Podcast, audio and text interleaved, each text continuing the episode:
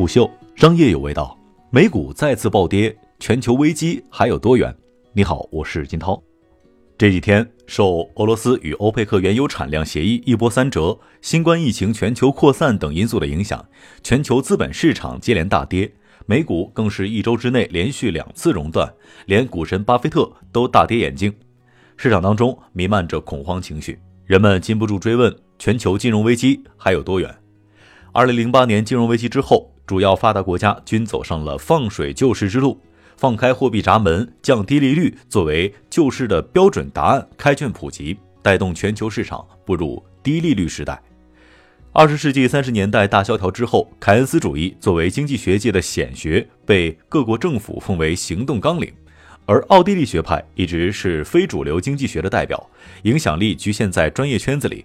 唯一出圈的代表人物哈耶克，其出圈之作《通往奴役之路》还是典型的政治经济学作品。奥地利学派有一套商业周期理论，这个理论认为，在经济活动当中，货币是交易媒介，把所有的经济活动串联在一起。对消费者而言，要在当下消费和未来消费当中做选择，未来消费部分会形成储蓄。当经济当中资金储蓄增加的时候，企业会把这个信号解读为消费者更愿意在未来消费，即未来的消费需求会上升。此时，理性的企业家会扩大投资，提高产能，以匹配未来增长的消费需求。企业家如何判断经济当中资金储蓄的多寡呢？看利率。当利率下降的时候，表明储蓄在增加，消费者更愿意在未来消费。问题来了，如果利率下降是央行有意放水的结果，此时的低利率不代表消费者会增加未来消费需求。当企业家按照既定逻辑扩大再生产之后，会发现消费需求并未增加，从而形成错误投资和产能浪费。当货币当局停止放水或利率回归常态的时候，市场仍要对这些错误进行清偿，萧条会迟到，却不会缺席。所以在奥地利学派看来，干预本身放大了繁荣，只会加速萧条的降临；而对萧条的干预，也只是对错误清偿的拖延，会制造出更大的萧条。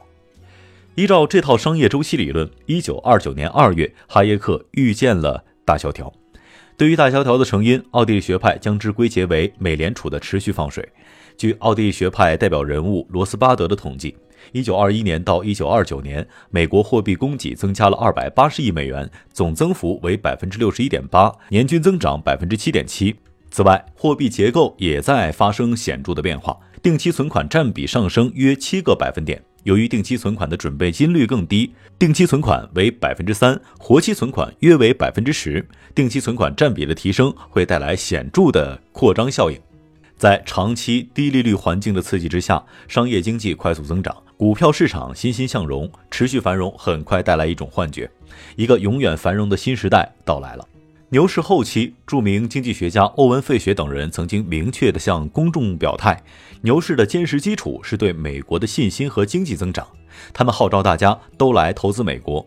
在这种市场情绪下，任何人只要批评和警示，都会被扣上不爱国和做空美国的帽子。萧条是对扭曲的清算，有繁荣就有萧条，正如硬币有正反两面。问题是，任何一个政府都不可能眼看着萧条发生而不采取措施。但基于危机的特殊性，很多时候救市措施都是错的。大萧条之后，胡佛政府采取了一系列的救市措施，如1930年11月，胡佛在一次演讲中所总结：在商业中，我们主要考虑了维持工资率、分配就业和加速大规模建设。政府扩大了公共建设，为农业提供了信贷，同时又限制了移民。但是从结果上看，这些措施似乎带来了反效果。比如，为了维持工资不下降，却导致了更严重的失业。根据当时的主流观点，民众购买力是经济复苏的原动力，而要保持购买力不下降，就只能要求工资不下降。大萧条发生之后，胡佛政府相继约谈大企业，双方达成不削减工资的共识。萧条之下，不削减工资。代价便是企业经营成本的提升和工作岗位的减少，于是高达百分之二十五的失业率成为常态。但是硬撑总是很难持续的。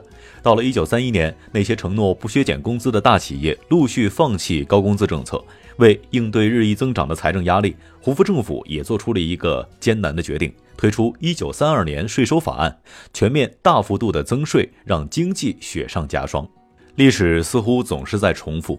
回顾美国在2008年金融危机之前和之后的政策，我们能看到很多与1929年大萧条似曾相识的东西。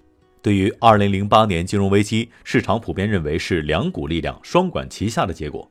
美联储不当的货币管理政策和美国政府居者有其屋的信贷引导，被广为诟病的金融创新，充其量不过是帮凶罢了。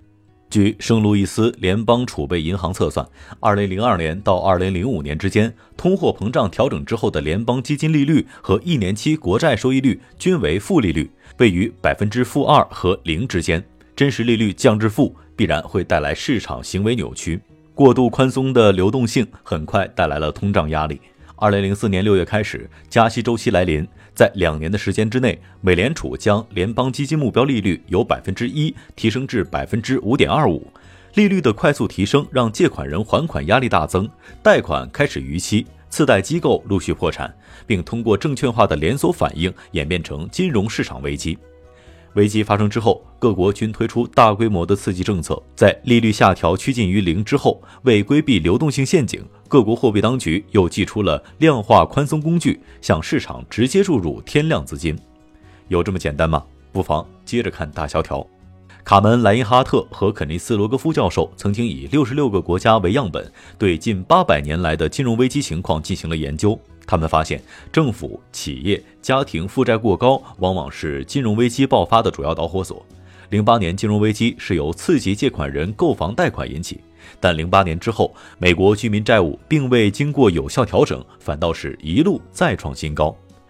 错误非但没有得到清偿，还在不断的积累。从这个角度看，二零零八年那场被刺激政策中断的危机，时隔十二年，或许又回来了。这一次刺激还有用吗？虎嗅商业有味道，我是金涛，四点水的涛，下期见。